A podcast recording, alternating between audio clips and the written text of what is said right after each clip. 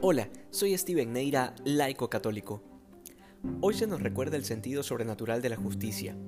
Sabemos que lo justo es dar a cada quien lo que le corresponde. Sin embargo, el abismo entre el ser y el deber ser es increíble en este mundo, sobre todo porque sabemos que existe el pecado y que mientras esa sea nuestra realidad, la justicia perfecta no será posible. Por esa razón existen también las injusticias sociales, que implican la pobreza y la miseria que estará con nosotros hasta el fin de los tiempos, porque así lo profetizó el Señor cuando dijo que a los pobres los íbamos a tener siempre.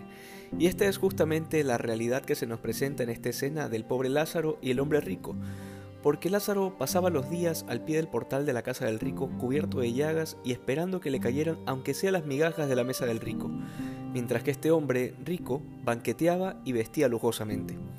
Y aquí el problema no era ni el banquete ni la ropa, sino su indiferencia ante Lázaro, que visiblemente estaba necesitado de lo que a este hombre seguramente le sobraba.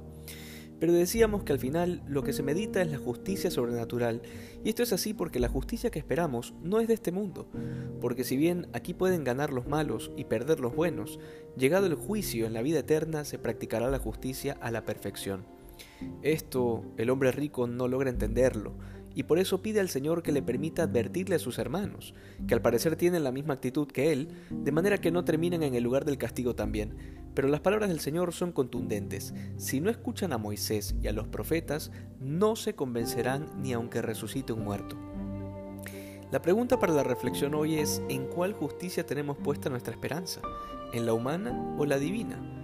Y esto por supuesto no quiere decir que debamos conformarnos con las injusticias, o que debamos dejar de luchar contra la corrupción y el pecado de las personas y las instituciones públicas, porque el reino de Dios no es solamente en la vida eterna, sino que se instaura desde aquí y ahora.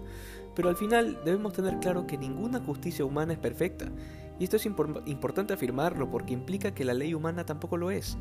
Por esa razón, no todo lo que es legal es bueno, solo porque la ley lo dice.